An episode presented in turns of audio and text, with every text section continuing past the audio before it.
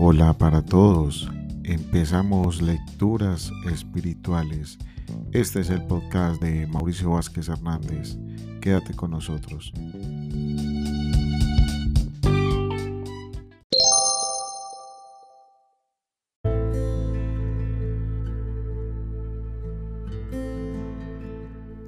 El niño de la bola de oro. Pues Señor, esto pasó allá, hace ya hace muchos años, en los primeros días del siglo IV, total hace 16 siglos. En Roma, que era en aquel entonces la capital del mundo, vivía allí una señora, estaba viuda y solamente tenía un niño de unos 12 o 13 años aproximadamente.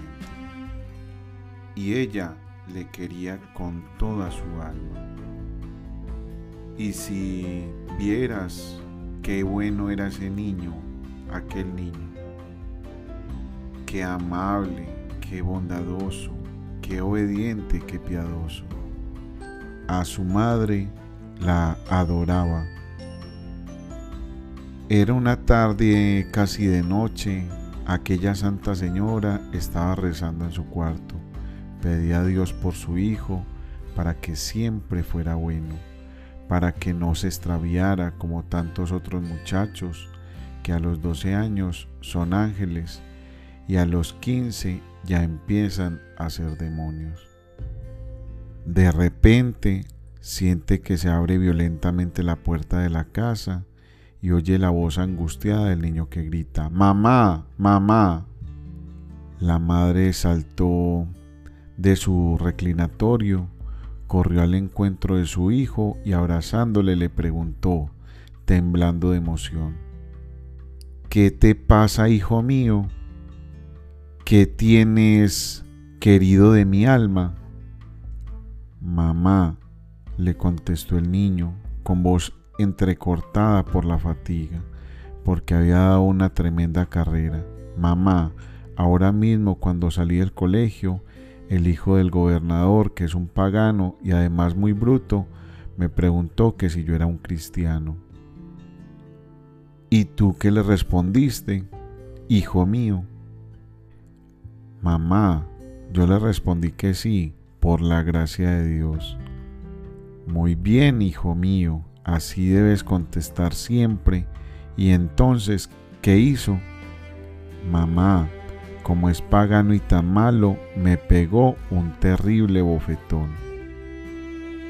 La madre sintió en sus mejillas el bofetón que le habían pegado al hijo de su alma, pero contuvo su emoción y sus lágrimas y queriendo saber hasta dónde llegaba la virtud de aquel hijo tan bueno, le preguntó, bueno hijo mío, y entonces cuando él te pegó ese terrible bofetón, ¿qué hiciste?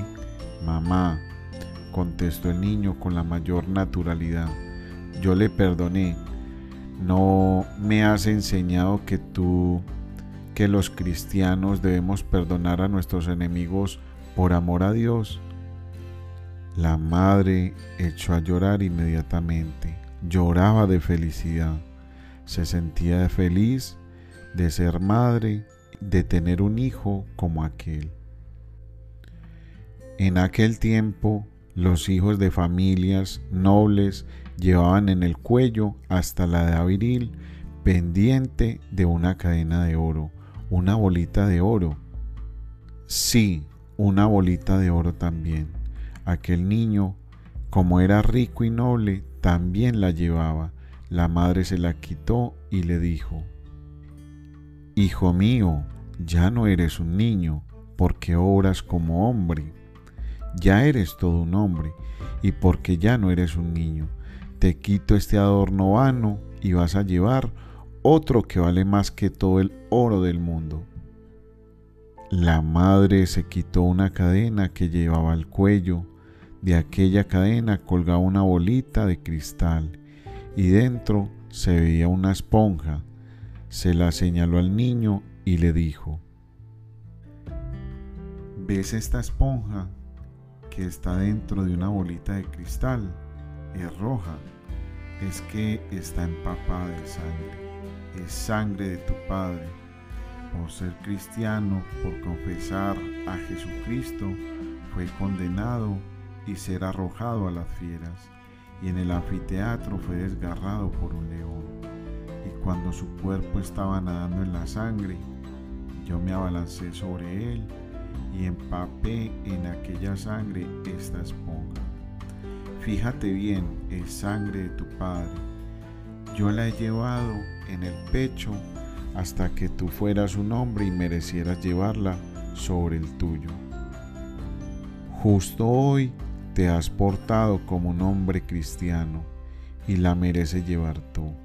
Pero antes quiero que me contestes a estas tres preguntas. ¿Sabrás vivir como cristiano? Sabrás sufrir como cristiano. Sabrás como cristiano morir. El niño contemplaba a su madre sereno e inmutable como un mártir y le dijo, Mamá, ¿por qué me preguntas eso? Es que por ventura te he visto dado de alguna manera algún motivo para dudar. No temas, yo sabré vivir como cristiano, sufrir como un cristiano y si es menester, como cristiano morir. La madre besó aquella esponja, la besó y besó al niño también, y llorando de emoción se la colgó al pecho. Aquel angelical jovencito cumplió su palabra, vivió como cristiano, sufrió como cristiano y al fin murió mártir de su fe y por su amor a Jesucristo. Lo veneramos en los altares y se llama Pancracio. Se abrían esta mañana las puertas del templo y en él está el palacio de Dios y se oyeron ruidos de palabras agitadas. Erais vosotros, queridísimos niños, que venís con anhelo en el corazón, con amorosas ansias en el alma, y yo pregunté, ¿a quién buscáis con tanto entusiasmo? Y vosotros me respondisteis, buscamos a Jesús de, Jesús de Nazaret, a Jesús el Nazareno, a ese Jesús que es nuestro Dios, nuestro Padre, nuestro Rey, nuestro Redentor, nuestro amor y nuestro todo.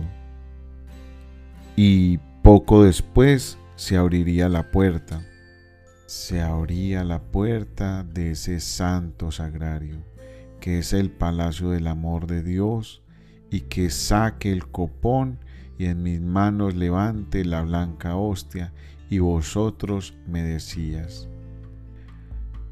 Danos a nuestro Dios, queremos ese pan divino en el cual se oculta Jesús. Y es que ya no somos niños, que no nos damos cuenta de tantas cosas, pero en el momento sí. Sabemos que ese es el pan de vida eterna. Sabemos que ahí está el mismo Dios que nació en un pórtico de Belén, el mismo que murió en una cruz. Queremos comernos a Jesús. Es un beso, es un bocado de amor. Y no os colgaba al cuello una esponja empapada en la sangre de Jesucristo. Os metía dentro del alma mismo Jesucristo, aquel corazón divino que fue la fuente de donde emanó tanta sangre, por vuestro amor lo lleváis dentro de vosotros mismos al lado de vuestros propios corazones. Pero ese Rey de todos los hombres que mora ahí en ese tabernáculo me ha llamado y yo me he cuadrado delante de él, como los oficiales se cuadran y saludan militarmente al capitán general y me ha dicho, Llama a mis niños que son los predilectos de mi corazón. En verdad que ahora me llevan en su alma, porque esta mañana me han recibido en la Sagrada Comunión, pero tengo miedo. ¿Cuántos niños vinieron aquí y se alimentaron de, de, mi cuerpo y bebieron de mi sangre? Fueron amiguitos míos, se marcharon y no volvieron más. Ya no rezan, ya no se confiesan, ya no comulgan, ya no vienen a verme ni los días de fiesta para oír la Santa Misa. Me han dejado y viven en compañía del demonio. Son blasfemos, deshonestos, ladrones, impíos y libertinos. Y yo no quiero que estos se me pierdan también. Quiero amarlos siempre y que ellos a mí siempre me amen, también para estar juntos durante toda la vida, en la muerte y en la eternidad. Por eso congrégalos a mis plantas y haz que me juren fidelidad. Preguntarles si quieren vivir como cristianos y morir como cristianos también. Y yo quiero cumplir la orden de Dios. Por eso os he llamado aquí y por eso he colocado sobre esta mesa sagrada el Evangelio de Cristo. En esta pequeña lectura hay un llamado que el Señor nos hace.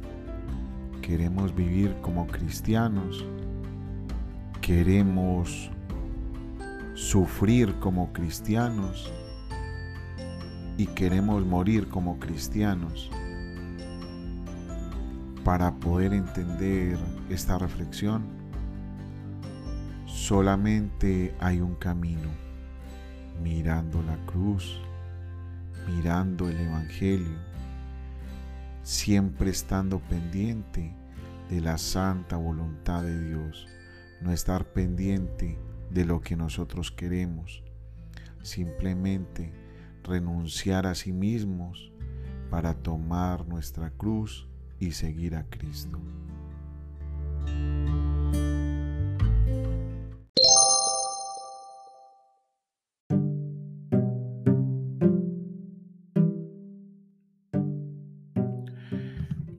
Bueno, la lectura de hoy eh, nos trae muchas cosas, nos hace una invitación a vivir como verdaderos cristianos, que estamos dispuestos a ser como cristianos para agradar a Dios o simplemente estamos pensando en nutrir nuestro propio ego para, para sentirnos mejor, para sentirnos realizados, pero en un mundo de mentiras. Eh, la invitación es que seamos como niños, que nos dejemos llevar por el Señor. Él, mismo lo dice en esta lectura que Él ama a los niños. Tenemos que tener un corazón de niño donde nos dejemos amar, donde nos dejemos pulir, donde veamos que el centro de, toda nuestra vida es, es Jesucristo. Eh, quedo muy cuestionado en, en que en realidad eh, muchas veces decimos amar a Dios, pero si estamos dispuestos a dar la vida por Él. Esa pregunta me hago yo, esa pregunta me hago yo y, y si te nace en el corazón, también te la puedes hacer. Porque definitivamente decir soy un cristiano católico es es algo que va más allá. Eso no puede ser simplemente un título con el cual cargamos. Tiene que ser un compromiso, tiene que ser un estilo de vida. Eh, bueno muchachos, eh, les agradezco mucho su compañía. Si les nace en su corazón acompañarme en las diferentes plataformas como Spotify, Anchor, eh, Google Podcast eh, les agradezco mucho, se pueden suscribir y voy a estar haciendo lecturas espirituales todos, estos días.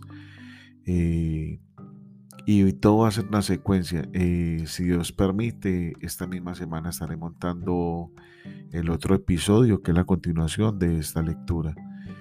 Bueno, les agradezco mucho, Dios me los bendiga, que la Virgen me los acompañe y que la gracia y que la gracia de Dios esté con ustedes.